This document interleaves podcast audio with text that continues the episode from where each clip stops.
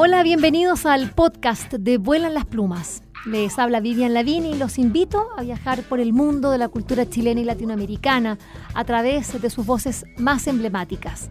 Vuelan las Plumas cuenta con el apoyo de Librería Prosa y Política y de Radio Universidad de Chile.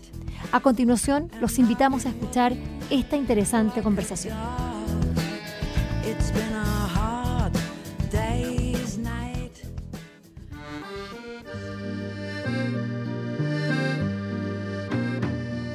Rita Torres Vázquez es una diseñadora gráfica que mm, empezó a estudiar dentro de una carrera eh, de, corte más bien práctico, em, eh, incluso, bueno, como antes era manual, hoy día diríamos digital, empezó a estudiar nuestro patrimonio visual.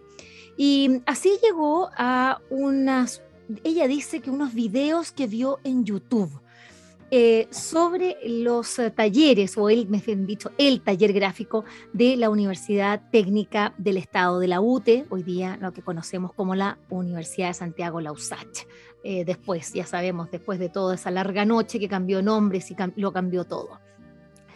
Bueno, fue tal su impacto al ver el trabajo que allí se desarrollaba y de lo que no quedaba prácticamente nada escrito, eh, estudiado, que decidió eh, ponerse manos a la obra y ella misma empezar a investigar, al punto que, eh, bueno, como, como producto de una tesis de grado, es decir, bueno, da lo mismo cómo, lo importante es que escribió un libro. Así es, una diseñadora gráfica al más puro estilo eh, setentero, porque en esa época sí se usaba que los diseñadores eh, hicieran libros, escribieran, compartieran otras cosas.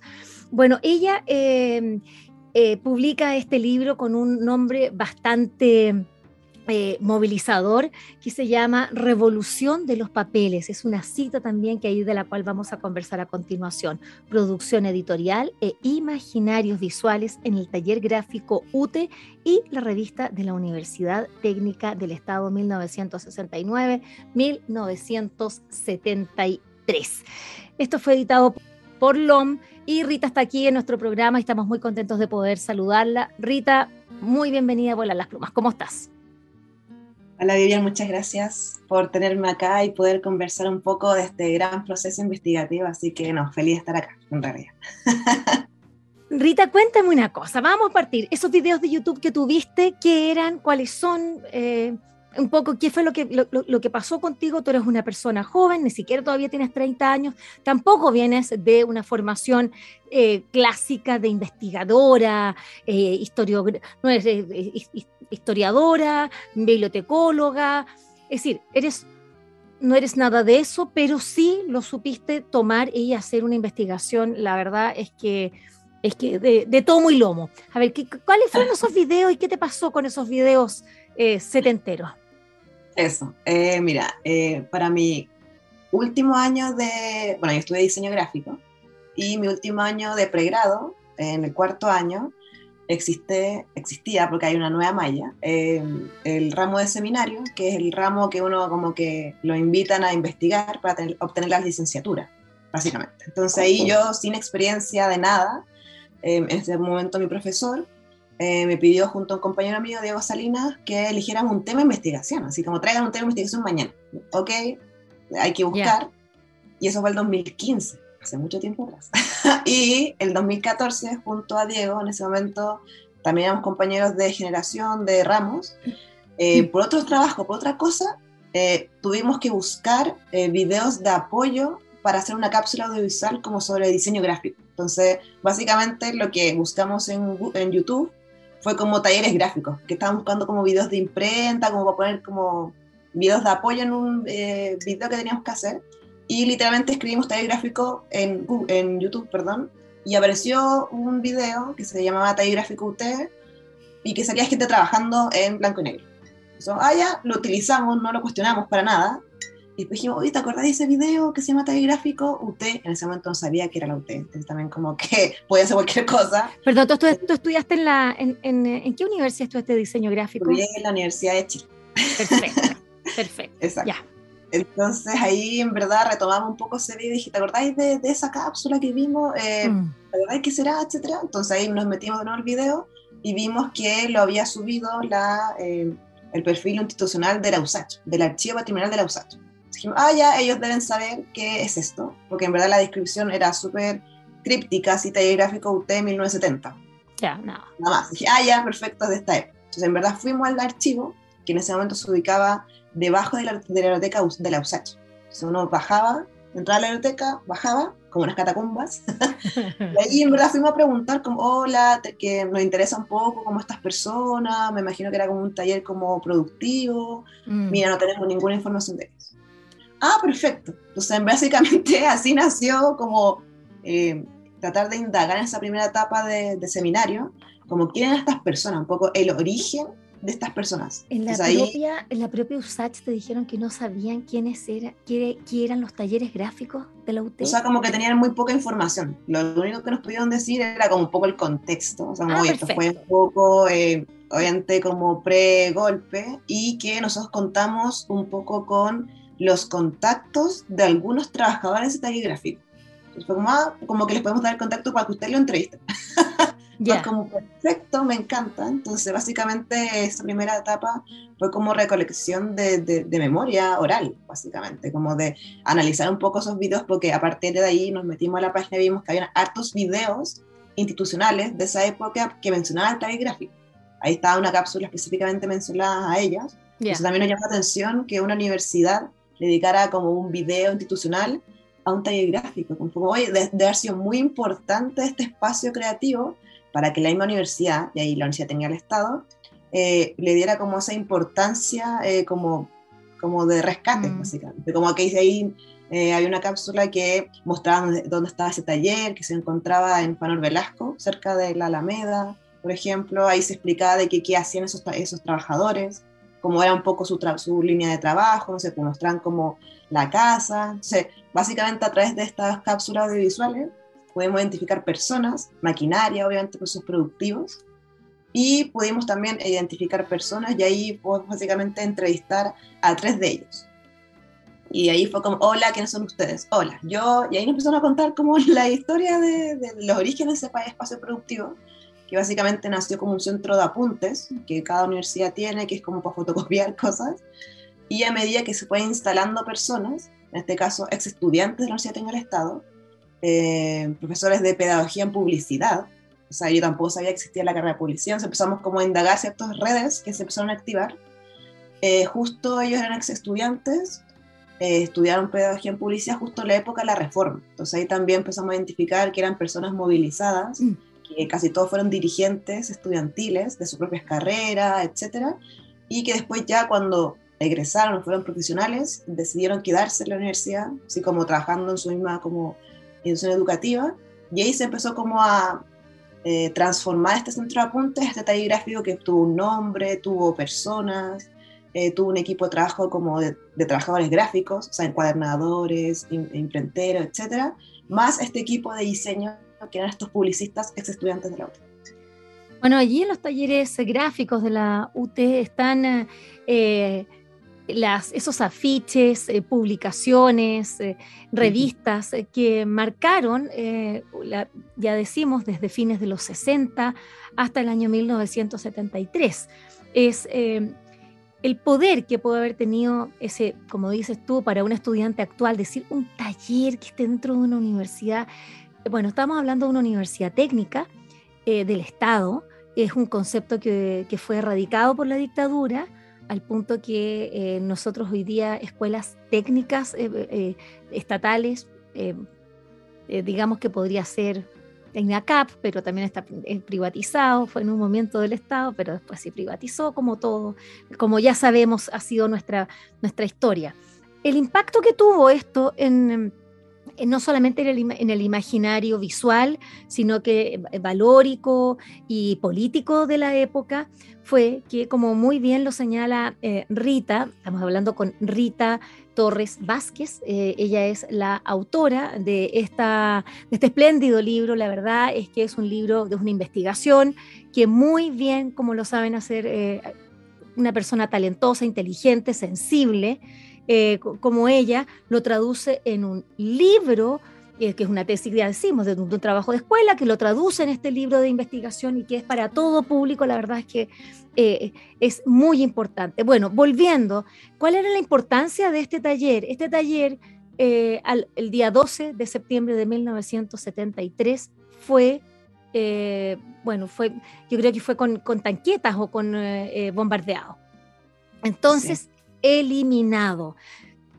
¿Qué era lo que querían eliminar los militares al, eh, hacer explotar, al hacer estallar un taller gráfico? Bueno, justamente era un trabajo que allí se desarrollaba, como ya lo decía la misma Rita, la, cantidad de disciplinas, eh, de oficios que allí se cruzaban eh, era, daban cuenta de una efervescencia eh, no solo política, que sí es la marca de la época, sino que, sino que sobre todo cultural. Por eso es que también esta, esta, este mismo libro toma a la revista de la Universidad Técnica del Estado, una revista amplia, universitaria, pero que en justamente en la sección de cultura es donde estamos viendo todas estas eh, eh, esta información que no estaba eh, bueno no estaba hecha historia como la tenemos hoy día en este libro. Lo, lo bueno es que para quienes están escuchando yo les quiero decir que Rita es bastante joven y, cuando quiero decir joven, la pobre Cerrito, lo que quiero decir con eso a propósito, porque me acusaron de edadista el otro día, porque dije que los periodistas de televisión en este país eran muy malos. Eh, eh, no dije todos, sino que dije los que mandan a la calle y eso ha sido una, eso fue una técnica, eso fue para poner, pero bueno, eso es de largo, del de largo. Quiero decir que esta es una chica joven de 28 años, pero con una, con una mirada eh, tan profunda sobre nuestro pasado histórico y que ella así logra decir, pero ¿por qué no, no, sé, no sé, yo no sabía esto? ¿Por qué nadie sabe de esto? Ni siquiera en la propia ni siquiera en la propia USACH, que es la heredera de este patrimonio enorme. Bueno, porque esos son los golpes que nos ha dejado, el, que nos dejó una dictadura. A ver, cuando hablamos de, la, de, esta producción editorial, tú divides este libro en, en, tres partes, porque también, bueno, como una como buena tesis, y, en ese sentido agradezco, porque la gente que te va a leer a ti son gente joven, que decirle, ¿existe un libro de qué? Vamos a verlo. Eso es lo que necesitamos, que la gente joven lo vea. Los, ya los viejos, nosotros que ya no importa tanto si sabemos o no, porque necesitamos que las nuevas generaciones tomen e, esta, esta herencia y se la apropien. Eh, bueno, cuando tú eh, divides este libro, cuéntanos con las tres partes cómo, cómo, eh, planteaste esta investigación al punto que para cualquier libro está perfectamente, es un índice que te permite ir navegando, entendiendo eh, cuál fue ese recorrido, ese derrotero que hiciste en esta investigación, Rita. Uh, sí, perfecto. mira, en verdad el libro está compuesto de tres grandes partes, como tú comentas, tres grandes capítulos, en grandes rasgos, obviamente.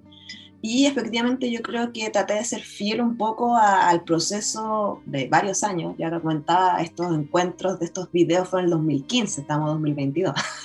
Ahí saqué las matemáticas de cuántos años he estado en esto. Pero eh, efectivamente, eh, cuando empecé a hacer esta investigación, ya como con estos videos y un poco este rescate de memoria, sobre todo de, los trabajadores de taller, estos publicistas, eh, me tuve que detener y empezar a como cuestionar y reflexionar como por qué era relevante eh, develar estos, estos testimonios. Por ejemplo, ahí yo empecé a como indagar en, conceptos sobre qué es el archivo, qué es memoria, qué es imagen. Entonces ahí básicamente me tuve que, a mí misma, de forma muy autogestionada, tuve que armarme como un colchoncito o como un soporte conceptual para poder como sentirme cómoda con lo que estaba haciendo. Siento que de repente, y sobre todo también de la disciplina del diseño, ya hace mínimo, no sé, 10 años, existe como una sistematización o una producción investigativa en diseño. Creo que eso es importante también comentarlo. Tal vez antes no existía, yo creo que ahora sí, como disciplina a nivel nacional existen investigadores, investigaciones interesantes, investigadoras también. Pero también yo me cuestionaba como, ¿para qué estamos haciendo esto? ¿Para qué estamos rescatando o investigando, historizando cosas del pasado reciente? ¿Para qué? ¿Por qué nos movilizan? Entonces ahí a mí personalmente me, me, hizo mucho sentido el concepto de memoria, que básicamente es un ejercicio reflexivo que busca indagar el pasado, pero con mirada hacia el futuro. O sea, por ejemplo, esa como definición dije, creo que es interesante entenderla, posicionarme como a nivel investigadora, como tú, me, tú bien decías, no soy historiadora, pero también aquí un rescate histórico, Entonces también ahí creo que las flexibilidades conceptuales están abordadas un poco en este primer capítulo, que aborda también sobre todo para gente interesada a nivel de humanidades o no sé, de la historia, de, de las artes, que, que, maneje esos conceptos. Creo que también es mm. interesante que mm. ese capítulo un poco es para mí, como que si quieres saber de memoria, si interesa el tema de las imágenes o del archivo, el primer capítulo tiene con un poco ese foco. Es que está bien también ponernos de acuerdo cuando hablamos qué, qué queremos, cuando hablamos de memoria, qué estamos diciendo cuando decimos memoria, es decir, no, es cualquier tipo de memoria, no es lo que se me acuerda, no, sino que lo estoy, es decir, es, importante, sobre todo, bueno, porque, porque a todos nos sirve un poco recordar. Eh, hay otra cosa bien importante que, que, que, tú lo tomaste luego en el segundo capítulo, cuéntanos. Sí. teniendo un poco ese como ese primer capítulo más conceptual, digo, teórico mm. y también como que trata de ser lo más plural, también no cierra ningún tema porque obviamente no soy yo para cerrarlo también, pero es como una introducción, claro.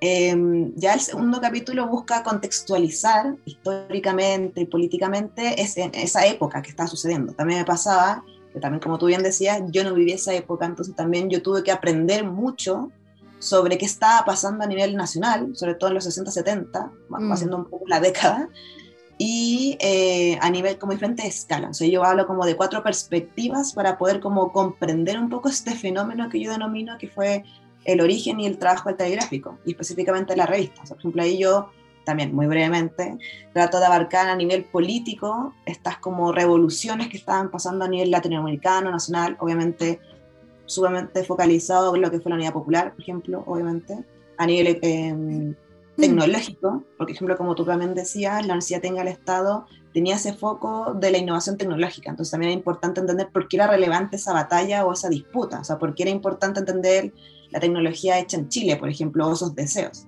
A nivel... Dentro de mi eh, generación, en, mi generación, estamos hablando de quienes éramos niños en los, en, los 70, eh, miramos con, eh, y también, bueno, todos, todos se ríen muchas veces porque nos acordamos, por ejemplo, del auto chileno, el Yagán Yagán, y porque nos acordamos, y a propósito de publicidad, eh, mi Citroën, Yagán Yagán, es decir, eso está en la memoria auditiva. De quienes fuimos niños en esa época escuchábamos la radio e incluso se veía el, en la televisión. El, bueno, eso habla del diseño industrial chileno al punto que, claro, hoy día lo, vemos como con cierta ternura, ¿no? Qué lindos haciendo autos, pero bueno, ¿cómo nacen las industrias si no es haciendo un, primer auto? los, prototipos son eso. Y, no solamente en, la cuestión eh, automotriz, sino que en muchas líneas. Por eso es que es muy difícil hoy día eh, eh, tratar de incluso para nosotros, comprender el calado de lo que terminó con la dictadura, de lo que se terminó, eh, porque fue, eh, no fue una dictadura que terminara con un gobierno de izquierda, no fue eso. Esto fue destruir una, un, quehacer eh, a, todo, en todo sentido, científico, cultural, es tan profundo que, la verdad es que cuando uno lee el, libro, esta revolución de los papeles de Rita Torres Vázquez, es cuando, y digo los dos apellidos para, que, para acordarnos de la madre, también para felicitarla, eh, porque eh, es, porque uno se da cuenta, como decimos, lo que, lo que perdimos entonces. Ya, vamos, estamos en el capítulo segundo y tú hiciste, porque acá tú haces una cosa bien interesante, incluso tomas a los, a los que llegaron, eh, eh, bueno, a, a, todo, a, los, a Amster, por ejemplo, a Mauricio Amster, que llegó con esa inmigración del Winnipeg a mediados, a mediados del, del siglo XX, bueno, estamos hablando del 39, la verdad. pero, pero lo cierto es que fueron distintas vertientes que finalmente fraguaron, en este caso, en la UT, en estos talleres, pero también estaban pasando cosas en muchas otras universidades. La misma editorial universitaria nace de la misma manera como este taller, como una central de apuntes. Ya, vamos al capítulo 3. Claro. Entonces, ahí teniendo un poco estas perspectivas que te comentaba, en este caso son como un poco la, la, política, mm. la, tecnológica, la educativa, que hay un poco, solo para resumir, tiene que un poco en el movimiento de reforma universitaria, que está vinculado, sobre todo en ese momento, la universidad tenía el Estado y los mismos trabajadores, y a nivel gráfico, o sea, como lo que tú comentas, con editorial, a nivel como gráfico, las nuevas tecnologías para, de impresión, o sea, todo eso esas grandes perspectivas, grandes cambios, grandes revoluciones que yo les, les pongo ahí en el segundo capítulo, dan un contexto para entender los orígenes, que es un poco del tercer capítulo, eh, del taller gráfico. ahí un poco se, se, focaliza en los orígenes de, de, este grupo, este equipo que yo comentaba, ex estudiantes de la Universidad del Estado, publicistas.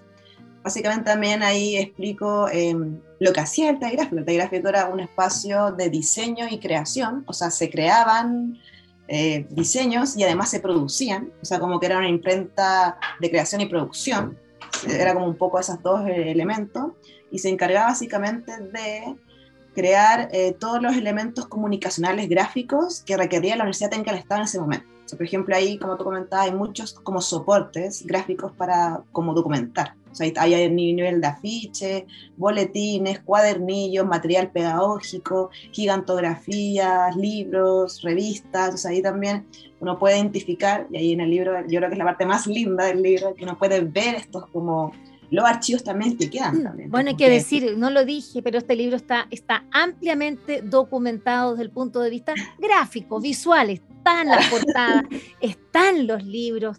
Eh, la verdad que es un hermoso, hermoso, eh, un hermoso recorrido. Y finalmente, el último capítulo, ¿qué es lo que...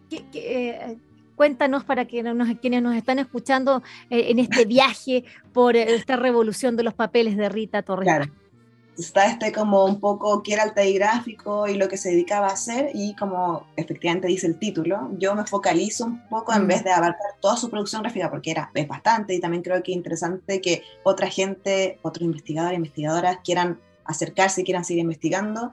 Yo en verdad cuando observé toda la producción que, que, el archivo tenía como resguardada, que ahí también hay que entender que es complejo, porque como tú también mencionabas, la, usted fue intervenida con armadura pesada, entonces también como el poder como eh, guardar y resguardar archivos de esa época súper complejo, porque muchas cosas se quemaron, se perdieron, entonces también ahí yo relevo un poco el trabajo que ha hecho el archivo de poder sistematizar y básicamente guardar y sobrevivir esos archivos. Me di cuenta que el, el taller gráfico perdón, había hecho o se había hecho cargo de la producción y eh, diseño de una revista académica, que es la revista Universidad del Estado. Y cuando la empecé a ojear, básicamente dije, esto es oro puro esta revista, nadie la, no, la, las han estado documentando en ninguna parte, o sea, como que también, yo esto lo empecé en el 2015, las revistas fueron donadas a la biblioteca por los mismos eh, trabajadores del taller gráfico, los mismos publicistas, el 2015, 2016. También como que entiendo que hace muy poco esas revistas están accesibles como a los y las investigadoras. Entonces ahí dije, esta revista yo creo que resuelve muy bien el quehacer, el carisma y los objetivos que tenía el taigráfico respecto a todo lo que estaba comentando.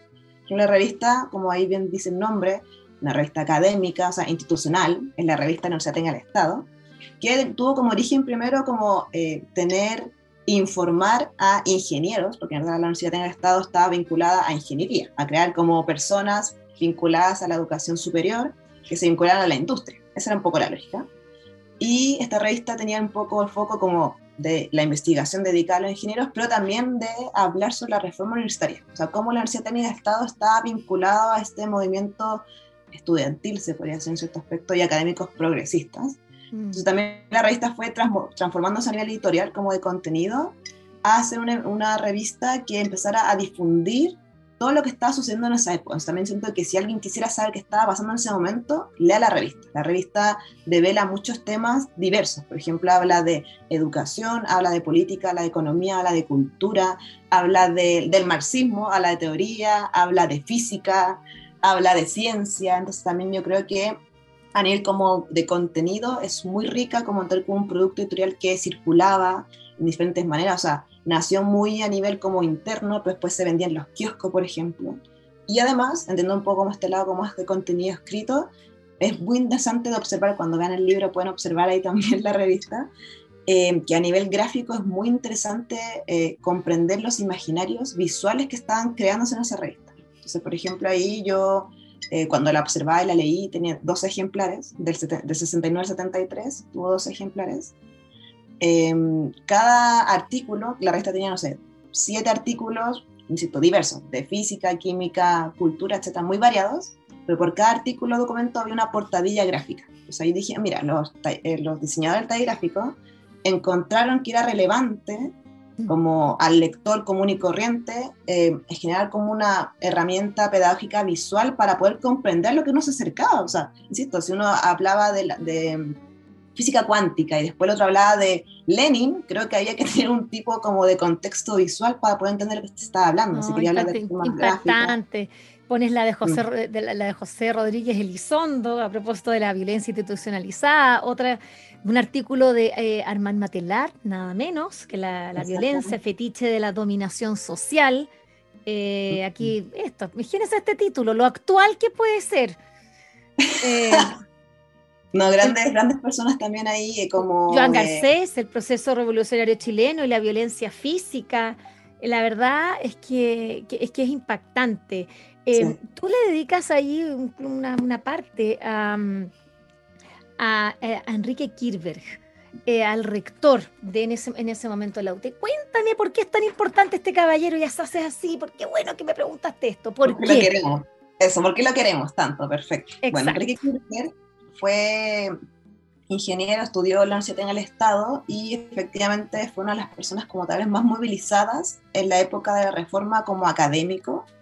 En ese momento también como que él y muchos historiadores están como un poco de acuerdo con lo que voy a decir, es una gran figura a nivel de, eh, representar un poco eh, los deseos de la reforma. La reforma universitaria fue un movimiento que buscó tres como grandes banderas. O sea, primero democratizar la universidad, sea, como que fuera democrática interiormente a nivel de decisiones, acceder a ella, modernizarla, o sea, y también era como entender que la universidad o la educación superior en ese momento en Chile estaba en crisis, era como súper antigua, era arcaica, no tenía nada que ver con la realidad. Y la tercera gran bandera era la extensión universitaria, o sea, cómo todo eso que se está creando en estas como grandes paredes institucionales sale a la realidad y se vincula con la realidad. O sea, esas gran, tres grandes banderas, eh, Enrique Kirber, Em, como académico y como persona movilizada en ese momento de la reforma, eh, fue elegido eh, rector en 1968 con una votación un poco histórica porque fue el primer rector a nivel nacional que fue elegido a nivel como tristamental. ¿Qué implica eso? Que eh, la comunidad educativa en sí, o sea, funcionario, estudiante, académico, si no me equivoco, la primera reelección de él fue sin funcionarios, pero se, también se entiende que no solo los académicos lo eligieron, por ejemplo, también lo que representa él como su línea progresista, muy como militante también, y además como fue elegido, representa mucho lo que a partir del 68 hasta el 63, que antes con la dictadura se coartó, eh, representó los grandes cambios de la Universidad en el Estado en ese momento. O sea, la Universidad en el Estado fue una de las universidades que fue más, tuvo más compromiso y más cambios con la reforma, teniendo que fue un momento que eh, se vinculó a toda la universidad en ese momento que existían, las siete universidades que existían en ese momento, Sí, en ese momento habían solo siete universidades en Chile. no, pero no claro. pero eran nacionales, eran, eh, eran universidades que estaban presentes en todo Chile. Entonces, claro, hoy día tenemos como, como honguitos en todas partes, pero, pero muchas de ellas nacieron al, eh, al, alero de la universidad. Es decir, son lo que, lo que eran antes, o la Universidad Católica, sobre todo la Universidad de Chile, que era la por antonomasia, la universidad por antonomasia. Kirber entonces es una figura clave en este libro, La Revolución de los Papeles. Em, Rita, eh, me gustaría, ya estamos como cerrando la entrevista, em, bueno, eh, preguntar, tú eres una, eres una diseñadora gráfica, bueno, se nota la mano, el eh, LOM eh, eh, es, quien imprime, pero, ojalá que los LOM también se queden con parte de este diseño o que te contraten para hacer diseño porque está muy bonito. está muy linda, lindo, lindo el tipo de letra, bastante novedoso como hiciste las citas, me gustó, distinto. Eh, las, inserta dentro de la caja, no las saca de la caja de los textos, eh, lo que también uno le invita a verlo con otro, con, otro tono, muy bonito, me gustó, me gustó. Es decir, acá hay una propuesta no solo de investigación, sino que también desde el punto de vista de, su quehacer, de su oficio, que es el diseño gráfico. Eh, ¿qué te pasó a ti personalmente? cuando tú dices, pasa, ha pasado tanto tiempo, Claro, para, los 28 años, para cuando tenía el 2015, seguramente ya como segundo año, no sé, de carrera, y hoy día ya estás titulado, eso no puedes creerlo, ya crees que ha pasado una vida. Pero en realidad no es tanto tiempo, porque en realidad el libro acaba de salir publicado este año 2022. Eh, eh, sí, ¿no? Recién ahora está, como ahí saliendo el horno, eh, pero en definitiva el año 21 estuvo prácticamente en prensa. Digámoslo así, tú estabas terminando, estabas en preprensa, entonces, bueno, el libro ya estaba casi listo el 20, de modo que fue, ¿cómo te cambió a ti todos estos años y todo, y el proceso?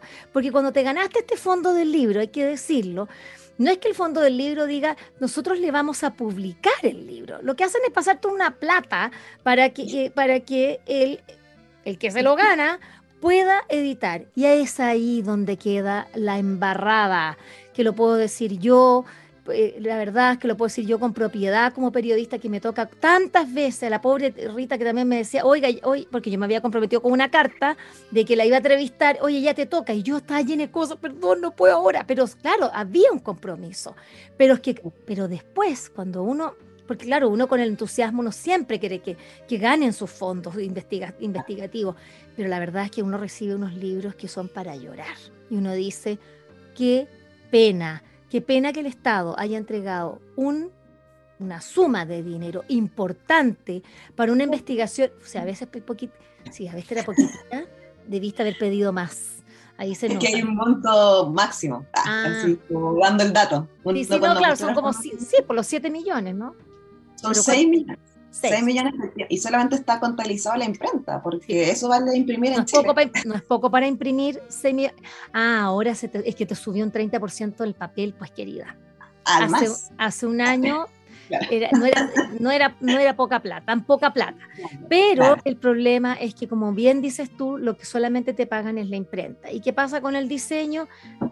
Prácticamente la gente llega con unos, así como con Word, así, Word, archivos de Word a las imprentas. Y salen esos libros horribles que no tienen ninguna, ninguna posibilidad de ser vendidos y que, y menos, investigados, mirados por el resto, porque ya de verlos a uno ya, que lata, que lata, una letra chica, mal hecho, porque no hay una especialidad, no hay un oficio.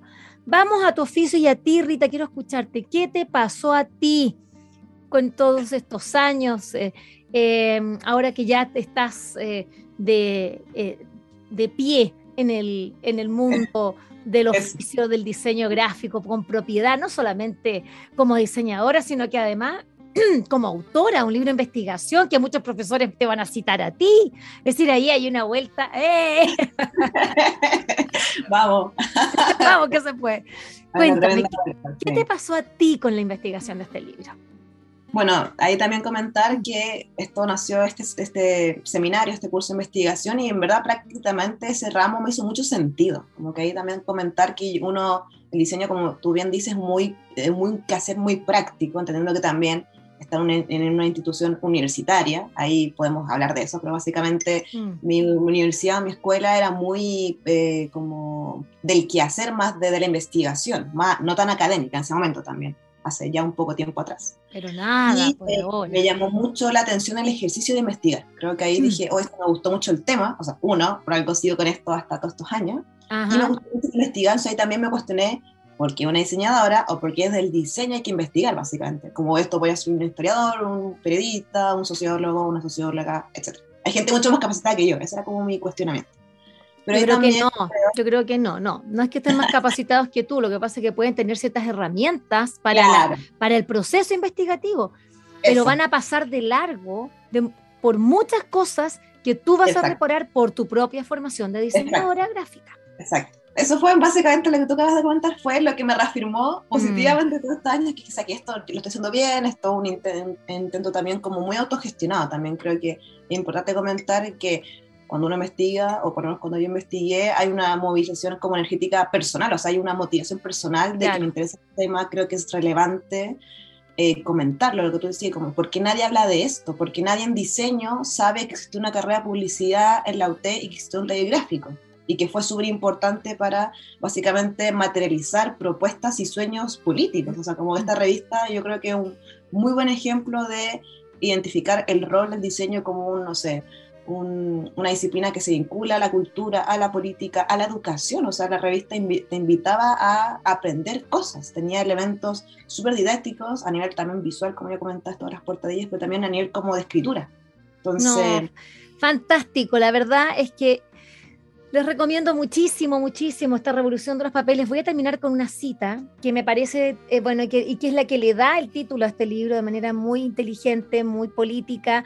Eh, Rita Torres Vázquez toma esta cita eh, de Raúl Espinosa, quien en, su en la misma revista de, de, la Universidad Técnica del Estado, en un número de abril de 1972, a propósito de un, de un eh, un artículo titulado la, requisición de los monopolios textiles y un fallo de la Corte Suprema, eh, este autor cuenta lo que a su vez eh, otro, lo que le decía un amigo extranjero, que yo creo que puede ser muy bueno para decírselo a muchos extranjeros que están en nuestro país con demasiado miedo, demasiados temores a propósito del proceso que vamos a enfrentar este 4 de septiembre.